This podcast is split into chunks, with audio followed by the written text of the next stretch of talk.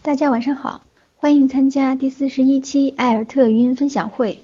本周我们的分享嘉宾是日本著名作家、资深绘本译者原渡静子老师。原渡静子老师出版过《窗边的小豆豆》，翻译《可爱的鼠小弟》《可爱的身体》等深受大家欢迎的绘本。今晚我们就邀请原渡静子老师来和我们分享绘本的历史、绘本对孩子童年的影响。以及家长该如何给孩子挑选绘本？欢迎原度镜子老师。今天很高兴在周日的晚上跟大家在一起，嗯，分享我们今天的课程。之前非常抱歉，本来原定的周三，因为我身体的原因改到了今天，给大家带来的不便，嗯，表示深深的歉意。我今天讲座的主题主要是讲绘本，那我想大家对绘本已经有很多很多的了解了，呃，但是因为我进入绘本的翻译出版行业已经十五年，十五年期间看到了太多呃，我自己要经常会去思考和感悟的一些东西。嗯，所以借这次讲座，也希望，呃，我带给大家的一些呃内容，也能引起大家的一些思考。那大家都都知道，绘本这几年，特别是近五年的时间，非常非常热，呃，几乎带来了一个全国的一个一个热潮。但是以我这么多年的经验，我还是觉得，呃，大家对绘本其实了解的并不是那么多，对于绘本的经典性，呃，重视的还远远的不够。嗯，大家一直以为绘本是一个新生的事物，其实它已经是一个很久远的、非常经典的东西，嗯。绘本在欧美已经影响了有十几代人，那么在日本，它也影响了六代人以上。所以最近我在外边在讲座的时候，我会经常提几个时间上的概念，就是一百二十年、六十年、十年。一百二十年就指的是。欧美绘本史的一百二十年的发展，呃，日本绘本已经有六十年的发展的历史，那么在中国绘本才仅仅短短十年的时间，嗯，开始影响中国的第一代的孩子，只是这十年影响中国这第一代孩子，就让我觉得，嗯。好像有很多很多的，呃，我们的阅读推广人，包括家长，呃，很多方面有缺失，呃，大家都只是注重了绘本的功能性和游戏性。其实，绘本，嗯，从一百二十年和六十年的发展来看，绘本远远不止这两方面的功能，它能带给我们孩子。更多更多，所以我今天讲座的主题大家也都知道。我说绘本就是你的孩子的起跑线，因为绘本主要是以图为主，然后呃附加以文字，是图文相结合的东西。那么今天的讲座我会在呃群里边会发很多图来结合我今天的讲座的内容。可能跟其他的平时大家听的语音的讲座会有点不太一样，会给大家带来一些不方便。呃，我也尽量在呃发完图之后，做一些语音的文字文字上的说明。那么我今天就开始讲今今天讲座的第一部分，讲欧美绘本的一百二十年的历史。欧美绘本其实发展发展的会更早一些，不止一百二十年，但是它真正的走入全盛期，呃，从发展期走到全盛期，大概是一百二十年的时间。那么，其实它在更早、更更早以前，从他的摇篮期开始，已经有了绘本的这个概念和雏形。欧美绘本的摇篮期是开始于十七到十八世纪。大家现在看到的我发上来的这个图片。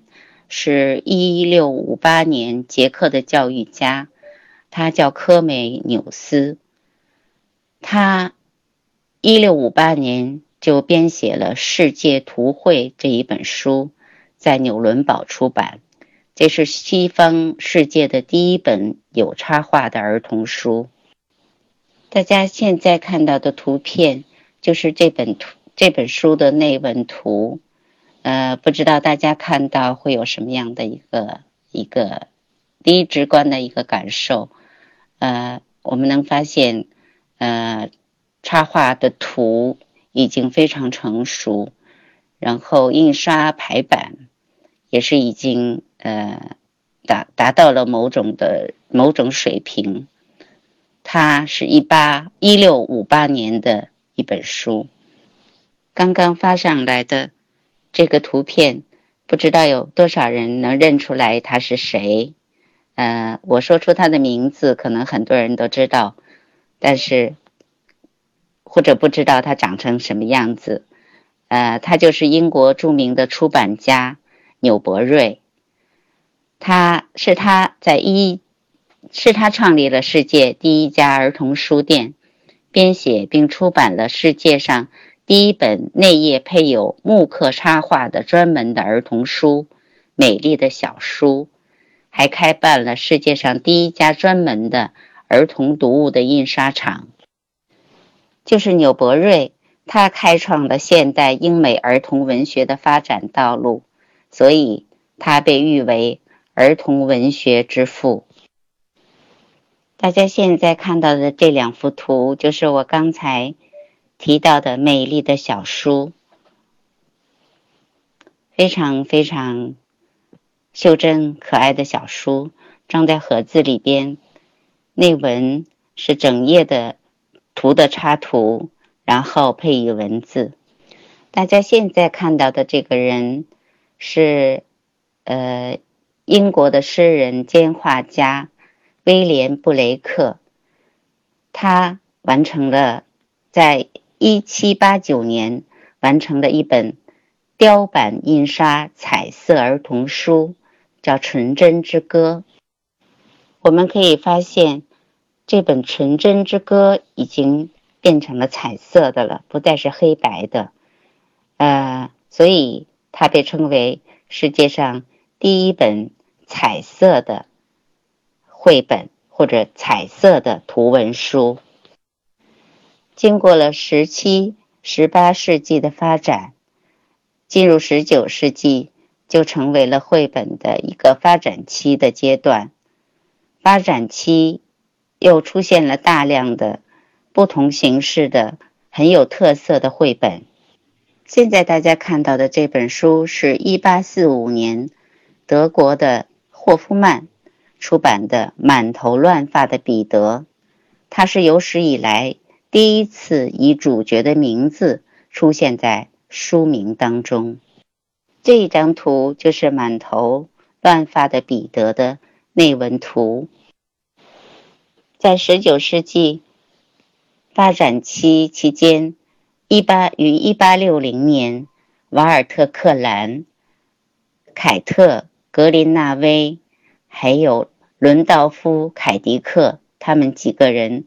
相继与名出版家艾文斯合作，在他的画坊开始出版彩色图画书。这幅图相信很多人会觉得诶非常熟悉。那么，它就是1878年凯迪克为骑士约翰的趣闻一书绘制的插图的，其中的呃约翰骑在马上驰骋的插图。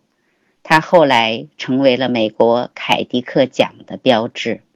那么现在很多在中国出版的经典绘本上边，也都有这样的标志体现。大家记，大家大家记住，能看到它是金色的，还有其他的色彩，我一会儿再介绍给大家。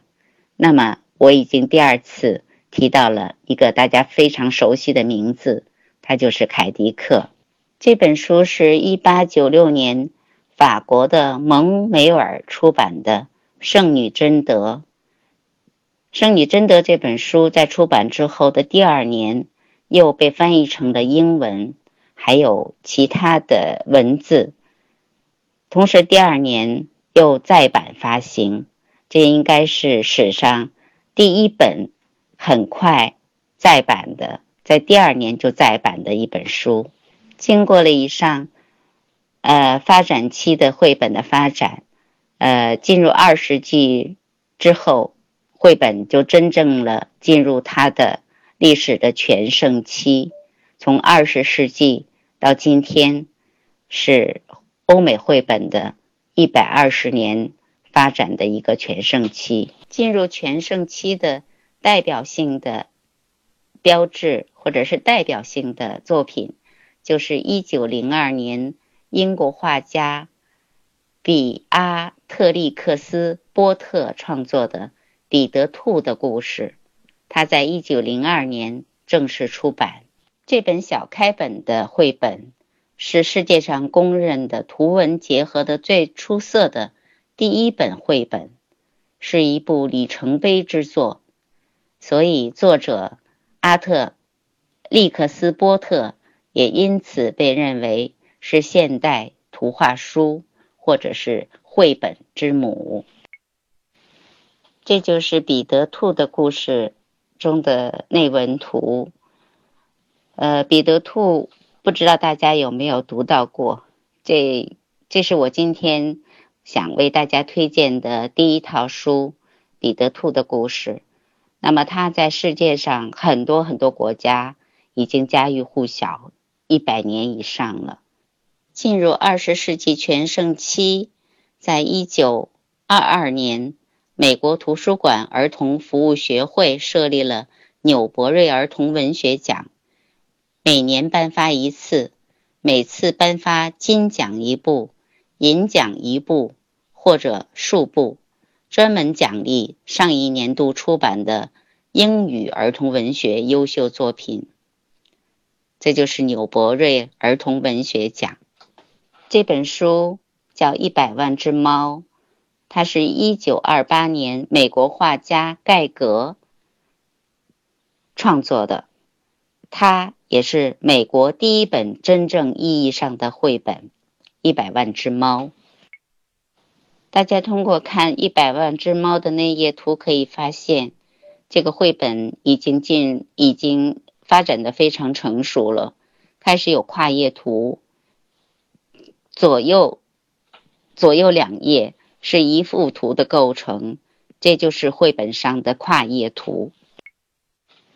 一九二八年出版《一百万只猫》之后，在一九三八年，美国图书馆协会为了纪念现代图画书之父英国插画家凯迪克。设立了凯迪克奖，授奖给这一年美国所出版的最佳图画书画家。凯迪克大奖是美国最具权威的绘本奖。该奖之所以能够脱颖而出，获得一致推崇，主要在于其评评选标准的周延与创新，着重作品的艺术价值、特殊创意。尤其每一本得奖作品都必须有寓教于乐的功能，让孩子在阅读的过程中开发另一个思考空间。每年，美国图书馆协会都会邀请教育学者、专业人士和图书馆员组成评审委员会，由一个十五人团队组成评审团。从当年度出版的数万种书籍，呃，特别是儿童绘本当中，选出一名首奖，两至三名两至三名杰作颁赠凯迪克金牌奖和银牌奖。在得奖图书的封面上都会印都会贴上印有凯迪克著名插画《骑马的约翰》的奖牌，金色代表金奖，银色代表银奖。刚才我有贴金色的，大家记着，除了金色之外，还有银色的银牌奖。为什么我会这么详细介绍美国的凯迪克奖？是因为凯迪克奖现在是全世界上绘本奖的最高奖项。呃，我还特别介绍它的评审委员会的构成，也是想告诉大家，这是一个由真正接触绘本第一线的专家，从非常非常多的杰出的绘本中选出的几本。从数万本当中选出的几本杰作，在这十几年绘本出版和翻译的过程中，很多家长问的我最多的问题就是该怎样给孩子选择图画书。那么我知道大家也很茫然，呃，我会首先推推荐，如果你实在不知道怎么选，那么就去选美国凯迪克凯迪克奖的作品。金奖作品、银奖作品，它都是有非常高的艺术价值，代表了绘本的，代表了绘本领域的最高杰作的作品。凯迪克奖之后，在一九五五年，英国设立了格林威奖，它是英国插画家每年的最高荣誉奖。格林威是由英国图书馆协会为儿童绘本创立的奖项，主要是为纪念19世纪伟大的儿童图书插插图画家格林威而设。该奖下设格林威大奖、最佳推荐奖和荣誉奖三类。这三类当中，格林威大奖的遴选标准非常严苛，插图本身。及图文结合都是评审的重要元素。介绍完凯迪克和格林威奖之后，那么我要给大家介绍的是安徒生奖。一九五六年，国际儿童读物联盟设立了国际安徒生奖，每两年评选一次，被誉为小诺贝尔文学奖，颁发给有杰出贡献的作家和画家。国际安徒生奖为作家奖，一生只能获得一次，表彰的是该作家一生的文学造诣和建树。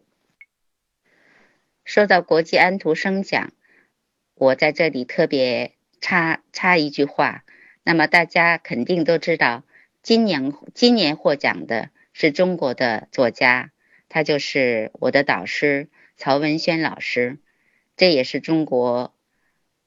呃，童书行业的一个非常非常大的喜讯，《野兽出没的地方》的封面，大家是不是也是很熟悉啊？呃，中国出版这本书，书名叫做《野兽国》，《野兽国》也是我非常喜欢的作品。呃，可能很多中国家长。有点刚开始的时候有点不太接受这本书，但是你需要一个时间的一个呃沉淀和接受的过程。大家现在看到的这张面孔是不是有点像东方人啊？对他就是美籍华人杨志成。杨志成在一九九零年以《狼婆婆》获得了凯迪克金奖。这是第一位美籍华人画家获得这个奖项，这就是《狼婆婆》。呃，这本书也是我今天要推荐的第三本书了。第一本书是《彼得兔》，第二本书是《野兽国》，第三本书就是这本《狼婆婆》。这就是《狼婆婆》的内文图，我们已经可以看到非常有东方东方特色的一本书。难怪是东方作家的呃杰作，被世界上那么高的一个奖项得到得到他的认可。大家现在看到的这个作家是日本的作家，叫赤羽莫吉。他于一九八零年获得了八零年那个年度的国际安徒生插画家大奖，这是第一位获此大奖的东方人。他的代表作有《马头琴》《桃太郎》等等。上边我我就简单介绍完了。欧美绘本一百二十年的发展，从摇篮期到发展期到全盛期，大家可以看到，从最开始的欧洲，后来发展到美国，然后就是东方很多呃杰出的作家和画家也得到了世界上的认可，包括呃美美籍华人作家，包括日本作家。那么接下来我就开始我今天讲座的第二部分，我们来讲一讲日本绘本的六十年的发展。日本的绘本基本上是从二十世纪五十年代开始起步的。五十年代的日本已经多少摆脱了战后的窘迫，广大民众慢慢开始追求新的自由和民主的价值观。战争期间发展停滞的儿童书的出版。也开始复苏。当时，但是五十年代，当时大多是以杂志的形式把绘本呈现在小读者面前的。那么，日本五十年代目光也开始向世界转型，出现了系列绘本。呃，现在大家看到的这张图就是系列绘本《世界的绘本》中的一本。世界的绘本有大型版和中型版两种。计划出版五十本，中型版和大型版各二十本，同时还出现了言播的儿童书系列，志在翻译出版美国绘本，研究外国绘本。这张图就是言播儿言播的儿童书系列中的一本。那么，日本五十年代还出现了鼎鼎大名、长青了近六十年的儿童之友。迎来了儿童之友的创刊，儿童之友介于月刊和单行本之间，它的价格更便宜。一九五六年四月，儿童之友是由福音馆的总编松居直开始以一册一主题的方式出版发行，一直持续到今天。五十年代是日本绘本的大胆探索期，经过了十年的各种努力，从五十年代起。绘本渐渐固定成为所有日本孩子成长过程中的必读书，而我们在翻阅五十年前的日本绘本，还能发现当时的印刷的，当时的印刷无论色彩还是构图，都具有了一定水准。这本就是一九五四年在日本出版的小房子。五十年代过后，到了六十年代。日本的绘本出版经过了十年的探索，迎来了繁荣期，产生了很多现在仍然被孩子广泛阅读的经典绘本。当时日本的国内一切都在发生巨变，让“黄金六十年”成为当时的流行语。一九六五年，日本政府相关部门还特别提出，幼儿园的教育要以绘本、纸质居为重点。因为绘本能够提高儿童的知欲和情操，出版行业要出版，不能只以只让大人自我满足，而要让孩子自己也能读出乐趣的绘本。一九六零年创刊的福音馆的世界杰杰作绘本系列，发现了言播的儿童书系列里从来都没有的绘本的可能性。福音馆世界杰作绘本系列中的第一本，第一次尝试做成很宽的横版书，横版文字，内部跨图也很自由，有横排版的图，有竖排版的图，也有跨页图。这两张图大家可以看到我刚才说的横排、竖排、跨页的图的特征。那么到了六六十年代后半。知光社的绘本月刊《儿童的世界》，以及以以其高品质的单行本的出版，与福音馆一道，再把儿童阅读的各种形式的运动结合在一起，把日本绘本推向了一个高潮，让绘本成为全社会的潮流。六十年代，日本绘本以及全民阅读以全民阅读运动的兴起。我刚才提到的全民阅读运动，它兴起于一九六零年。一九六零年，日本鹿儿岛县立图书馆带领他带领母子阅读二十分钟读书运动的影响，开始兴起了全国性的阅读运动。为了纪念这场有意义的运动，还在运动发祥地的小学设立了纪念碑。此后，一九六四年。为了给儿童创造更好的读书环境，全国各大公共图书馆开始扩大规模，并相继设立了儿童书部门，并增加了儿童图书的借阅服务。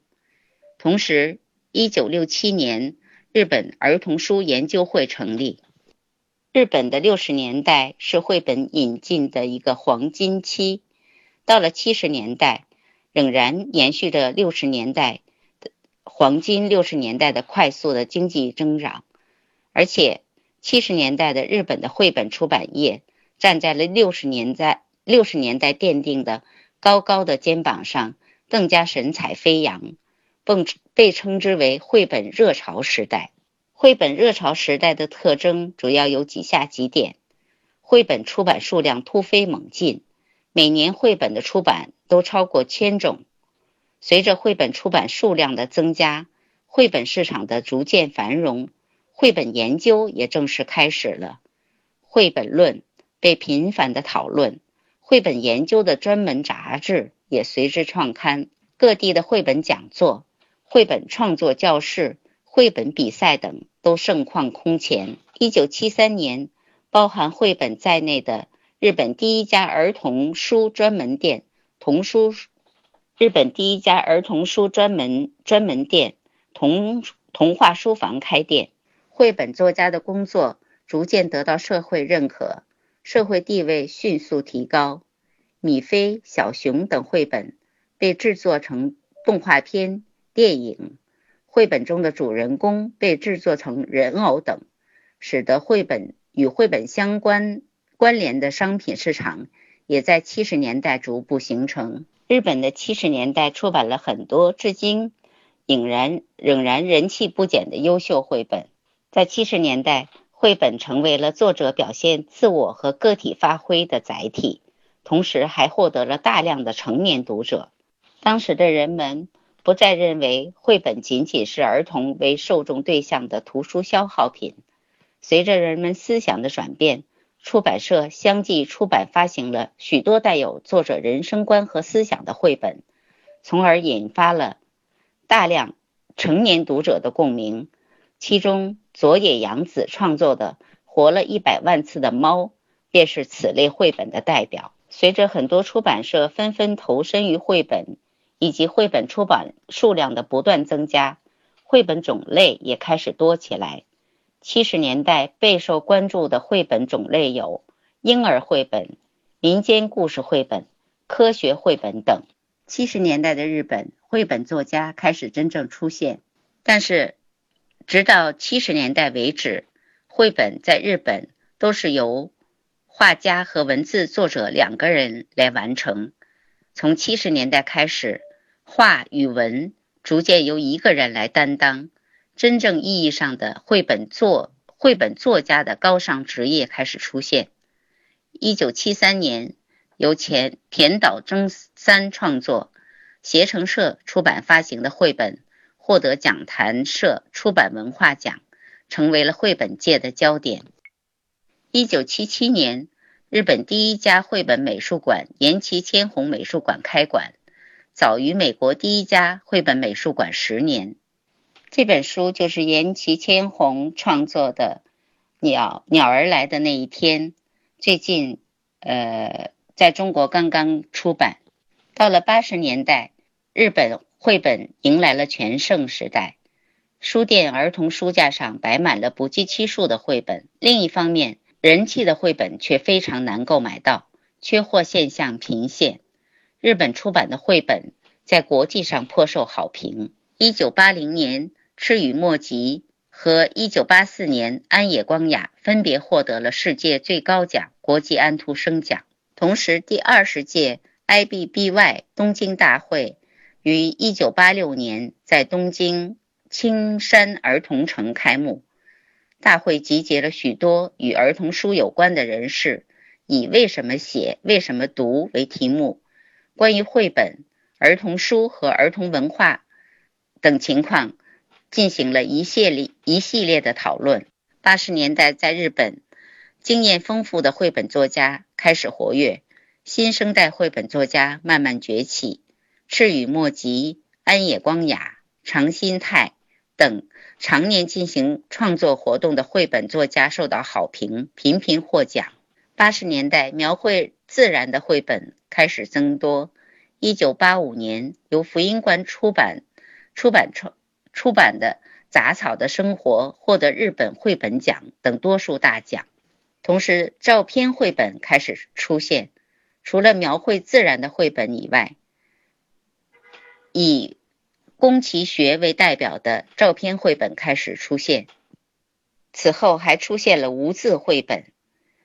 无字绘本因为没有字，更加使绘本的意义更加扩大化。绘本内容是否需要文字，成为当时讨论的话题。绘本被重新定义。八十年代，关注战争、公害等社会问题的绘本也开始出现。到七十年代为止。把社会问题绘本化，然后呈现到孩子面前的绘本并不多，特别是对于战争的创作绘本，战后一直到七十年代末不足十本。这类战争绘本的创作在八十年代开始激增。进入九十年代之后，日本的绘本界是从各种框架中脱离的时代。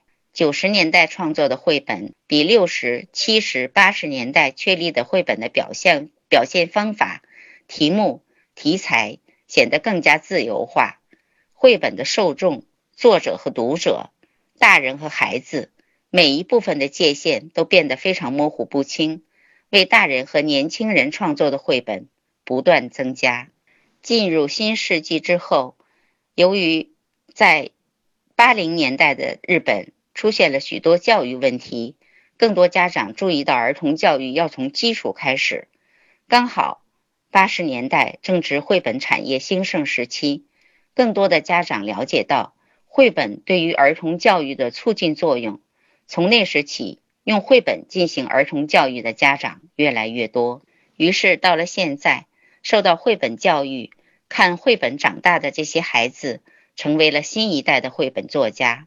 他们创作出了二十一世纪全新绘本的风格。这本书就是日本的一个八零后的绘本作家创作的作品。呃，我们能发现他跟绘本的经典作家在风格上已经发生了非常大的变化。而且到了新的世纪，呃，在日本绘本作家开始并不局限，开始并不仅仅局限于从事绘画工作的人。从事其他行业、转行或兼职绘本创作的作家，更加具有生活阅历，也更能把自己在其他工作中的所得所感融入到绘本创作中。以上匆匆忙匆匆忙忙讲完了日本绘本的六十年发展，那么我们就进入下一个今天讲座的主题。因为时间的原因，我尽量把这个主题缩短。在中国，呃，绘本的起步期是二零零三年到二零零五年，发展期是二零零六年到二零一零年。那么，二零一零年、二零一一年至今是绘本的一个爆发期。在二零零三年之前，中国还没有绘本的这个概念。当时正流行的几米的绘本属于成人绘本。那一时期的家长、幼儿园老师都还不愿意接受绘本这种新兴事物，认为这类书文字少，而且价格昂贵。那么，两千年以后在中国出生的孩子才有幸成为第一代接触绘本的阅读主体，所以中国真正意义上的绘本作家的出现，我一直都在说，可能为时尚早。那么，二零零六年到二零一零一零年的发展期，整个绘本出版的质量最高。当时的市场以精装版本为主，出版者以及家长关注的是绘本的趣味性和创意性。同时，在这个发展期阶段，儿童之友在中国引进出版。儿童之友是由日本绘本之父有绘本日本绘本之父之称的日本最大的童书专业出版社福音馆创始人松居直于一九五六年五六年创办的。日本第一本的绘本月刊，五十年来一共出版了八百多种，深受孩子和家长的喜爱。那么，因为儿童之友在中国的引进出版，很多日本绘本作家开始被大家慢慢熟悉，比如赤羽墨吉、林明子、长新太、安野光雅、加古离子等等。在这个阶这个发展期阶段。经典绘本的概念开始形成，世界级绘本大师及绘本奖项得到了认可。二零一一年至今的爆发期，就是大家现在开始觉得，呃，绘本已经非常非常热的，呃，这种感觉的出现，这就是爆发期。而且到二零一六年，从二零一四年到二零一六年。这个爆发期的热度还在继续上升，在爆发期，绘本的出版呈爆发式增长，出版量按保守估计达到十年前的十倍以上。几乎所有的非专业出版社都开始出版绘本，市场开始变得纷繁复杂，瓶装、套装开始流行，众多出版者以及家长开始更多的关注。对绘本的功能性和教育意义。那么，我今天讲座的主题主要是围绕着三个地区、三个时间跨度，呃，欧美、日本、中国三个时间跨度是一百一百二十年、六十年和十年。呃，因为跨度比较长，所以没有办法非常细致的展开。但是，我想大家通过今天我介绍的这些，通过绘本在中国的十年的发展，也慢慢应该能够意识到，绘本是非常经典、非常高大上的东西。我在讲座的最开始也有提到，呃，目前很多呃家长对绘本的经典性重视不够。那么我今天讲座，我想如果我能达到一个让大家把绘本重新把绘本的经典性重新重视起来，而不是随便的呃看到不管什么绘本都去购买的话，那么我今天的讲座的意义，我想嗯就我我就会让我已经很非常非常欣慰了。一不小心足足讲了一个半小时。呃，那么我今天的讲座就到这里，真的非常非常感谢大家能听我讲一个绘本的历史，然后通过我不知道会带给大家什么样的感觉，在我呃进入绘本这个行业，从从从零开始了解绘本，特别是绘本在欧美发展的历史过程当中。我会对本对绘本越来越尊重。有有朋友提问问我该如何快速便捷的选择经典绘本。呃，那么刚才我讲座当中也有介绍几个绘本的奖项，大家都应该还记得。呃，凯迪克、格林威、安徒生，呃，这三个奖项的绘本选择，如果选择这三个奖项的绘本，绝对是没有问题的。那么日本绘本在国内也有最高奖项，就是日本绘本大奖，也可以作为对日本绘本的选择的一个参参考和参照。呃，那么另一种方式，大家可以关注一些经典的绘本作家，比如桑达克，呃，比如里欧里奥尼，呃，安野光雅、林明子、五味太郎，这都是非常经典的呃绘本作家。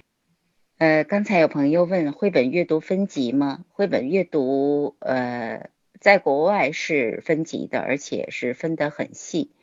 以日本为例，呃，日本绘本的封底都会写上适合几岁孩子，呃。比如零岁，比如一岁，比如两岁，他会以一岁为一个分分级的阶段。那么中国绘本大家都知道，通常大家都只是说零到三岁，三到六岁。其实有孩子的家长都知道，比如。呃，零岁的孩子和两岁的孩子，那已经区别非常大了。那三岁和五岁和六岁也是，他们阅读的绘本应该是完全不一样的了。呃，这一点也是我觉得中国绘本出版的让我觉得比较遗憾的地方，就是没有严格的按一岁一个阶段来进行分级。那绘本的挑选，除了根据它的经典性来挑选之外，其实我们在养育孩子过程当中，绘本可以帮助我们更多。那就是，其实功利性还真的是挺挺挺重要的，因为有些有些孩子在生长过程当中或者成长过程当中，真的是会出现各种各样的问题，比如刷牙的问题。那么。呃，家长给孩子选择一本，比如《牙虫大搬家》那样的书，对于孩子刷牙的习惯的养成，确实是会有帮助。那么，除了经典性之外，呃，孩子出现什么问题，就选择可以帮助他解决这个问题的绘本。